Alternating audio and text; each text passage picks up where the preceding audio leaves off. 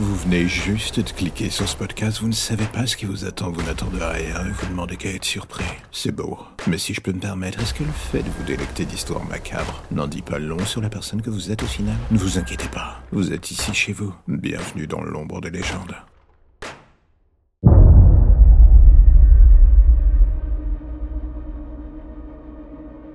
Même si je commence à approcher pas trop loin, mais bientôt des 300 épisodes, J'avoue, je me pose encore et toujours la même question. Comment écrire une bonne creepypasta qui pourra faire peur, qui pourra plaire?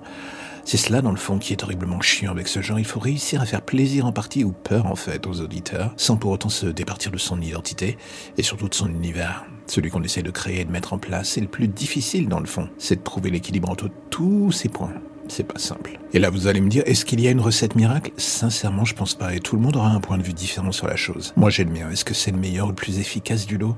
J'en ai pas la moindre idée. La première chose, dans le fond, ce que j'aime faire, c'est être court, précis, net. Bon, ça n'a pas toujours été le cas mais au moins j'y travaille. C'est un bon exercice avant de passer au format plus long. J'ai un défaut, c'est celui de m'éparpiller tout le temps. Ça, vous avez dû vous en rendre compte. En restant un peu sur un format court, je m'oblige à garder un rythme, un tempo, et ça aide à couper dans le gras. Car bien souvent, c'est là que réside un des plus gros problèmes que l'on peut rencontrer dans la création de ce genre d'histoire. Garder ce putain de rythme. Il y a les crescendo, monter dans l'horreur, ou le bizarre, ne jamais appuyer sur la pédale de frein, toujours foncer. Une fois qu'on fait cela et qu'on maîtrise en partie cette question, se lancer dans du plus long, c'est plus qu'une formalité en quelque sorte. Mais c'est bien de respecter les bases.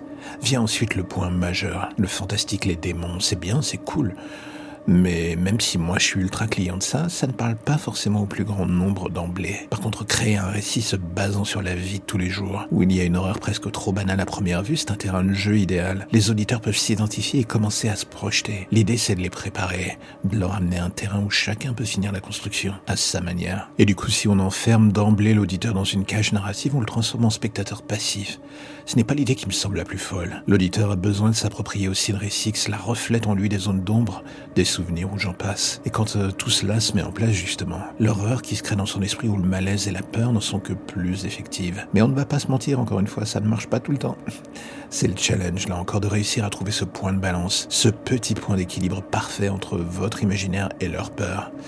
Et c'est tellement pas évident.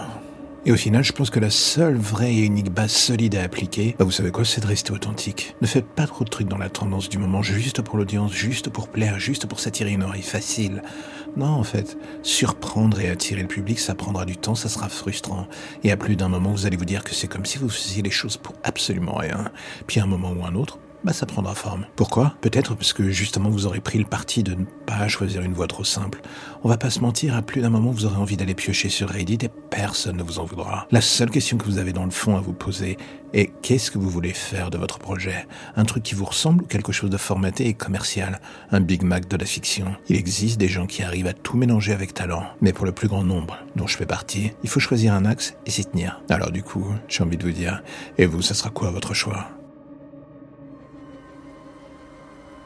Et voilà, c'est la fin de l'épisode du jour, alors j'ai envie de faire un petit message rapide. Si vous aimez le projet et que vous avez envie de le soutenir, plusieurs options s'offrent à vous.